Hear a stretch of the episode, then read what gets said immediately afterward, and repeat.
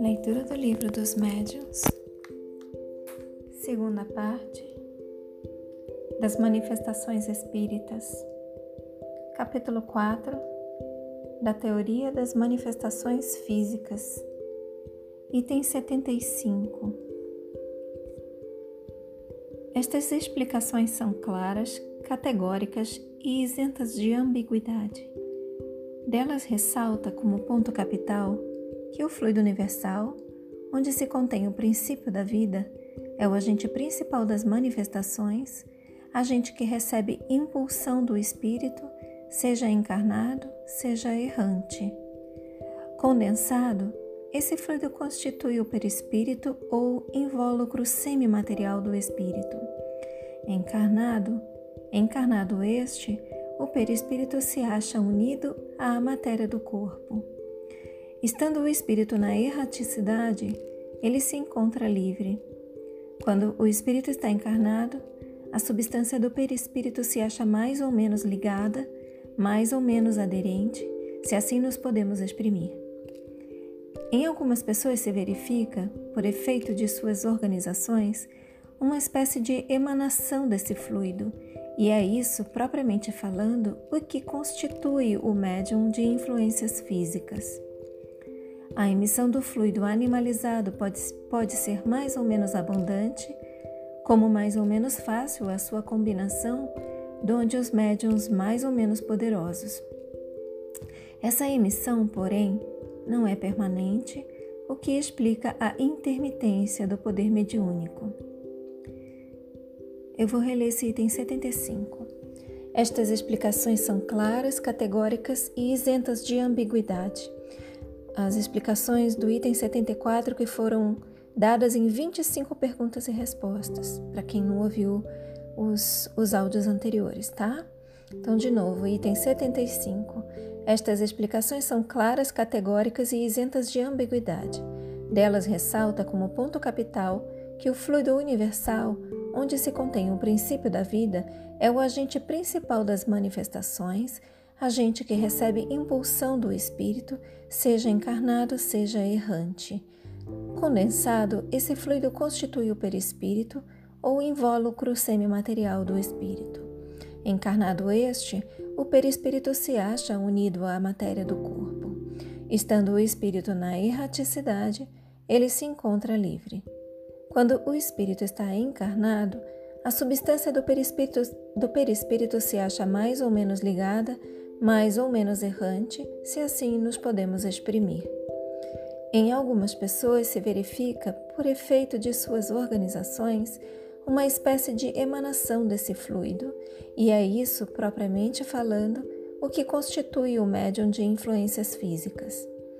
A emissão do fluido animalizado pode ser mais ou menos abundante, como mais ou menos fácil a sua combinação donde os médiums mais ou menos poderosos.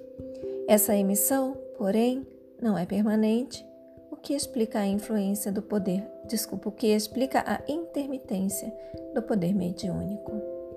Item 76. Façamos uma comparação.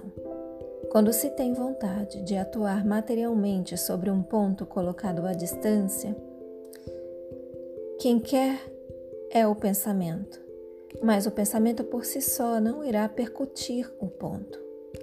É-lhe preciso um intermediário posto sob a sua direção, uma vara, um projétil, uma corrente de ar, etc.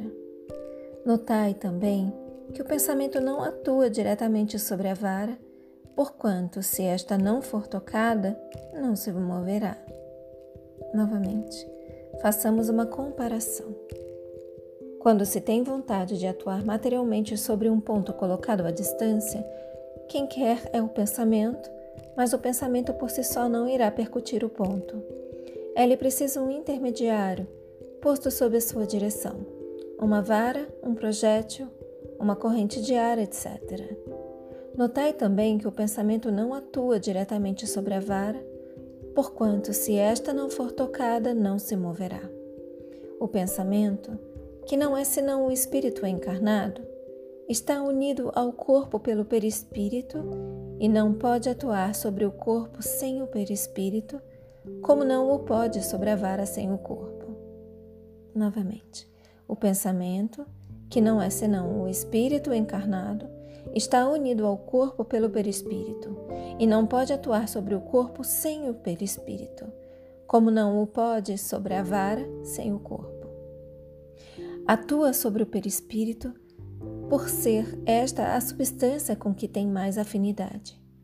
O perispírito atua sobre os músculos, os músculos tomam a vara e a vara bate no ponto visado. Quando o espírito não está encarnado, faz-se-lhe mister um auxiliar estranho, e este auxiliar é o fluido, mediante o qual torna ele o objeto sobre que quer atuar, apto a lhe obedecer à impulsão da vontade novamente. O pensamento, que não é senão o espírito encarnado, está unido ao corpo pelo perispírito e não pode atuar sobre o corpo sem o perispírito, como não o pode sobre a vara sem o corpo. Atua sobre o perispírito por ser esta a substância com que tem mais afinidade. O perispírito atua sobre os músculos, os músculos tomam a vara e a vara bate no ponto visado.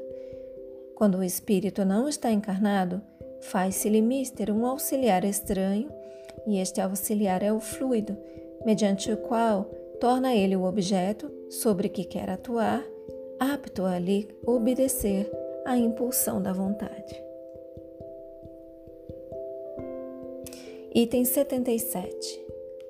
Assim, quando um objeto é posto em movimento, levando ou atirando para o ar, não é que o espírito o tome, empurre e suspenda, como o faríamos com a mão.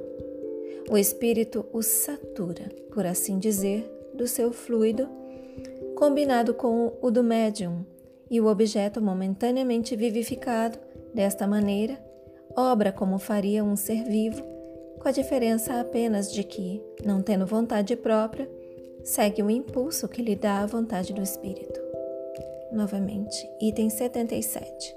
Assim, quando um objeto é posto em movimento, levantado ou atirado para o ar, não é que o espírito o tome, empurre e suspenda, como o faríamos com a mão. O espírito o satura, por assim dizer, do seu fluido, combinado com o do médium, e o objeto momentaneamente vivificado dessa maneira obra como o faria um ser vivo, com a diferença apenas de que, não tendo vontade própria, segue o impulso que lhe dá a vontade do espírito. Pois que o fluido vital, que o espírito de certo modo emite, dá vida factícia e momentânea aos corpos inertes. Pois que o perispírito não é mais do que esse mesmo fluido vital, segue-se que, quando o espírito está encarnado, é ele próprio quem dá vida ao seu corpo por meio do seu perispírito conservando-se unido a esse corpo enquanto a organização deste o permite. Novamente. Pois que o fluido vital, que o espírito de certo modo emite, dá vida factícia e momentânea aos corpos inertes, pois que o perispírito não é mais do que o mesmo fluido vital, segue-se que, quando o espírito está encarnado, é Ele próprio quem dá vida ao seu corpo, por meio do seu perispírito, conservando-se unido a este corpo enquanto a organização deste o permite. Quando se retira, o corpo morre. Agora, se em vez de uma mesa esculpirmos uma estátua de madeira e sobre ela atuarmos como sobre a mesa, teremos uma estátua que se moverá, que baterá que responderá com os seus movimentos e pancadas. Teremos, em suma, uma estátua animada momentaneamente de uma vida artificial. Em lugar de mesas falantes, ter-se-iam estátuas falantes. Quanta luz esta teoria não projeta sobre uma imensidade de fenômenos até agora sem solução. Quantas alegorias e efeitos misteriosos ela não explica. Fechem os olhos. Permitam que essas palavras se aprofundem em vocês. Assumam a intenção de contemplar por mais algum tempo sobre essas palavras. Expressem gratidão aos seus guias, mentores, protetores e anjo guardião. Expressem gratidão a Deus. Agradeçam a si mesmos pela continuidade na leitura.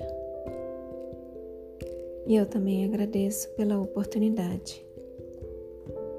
Boa noite. Namastê.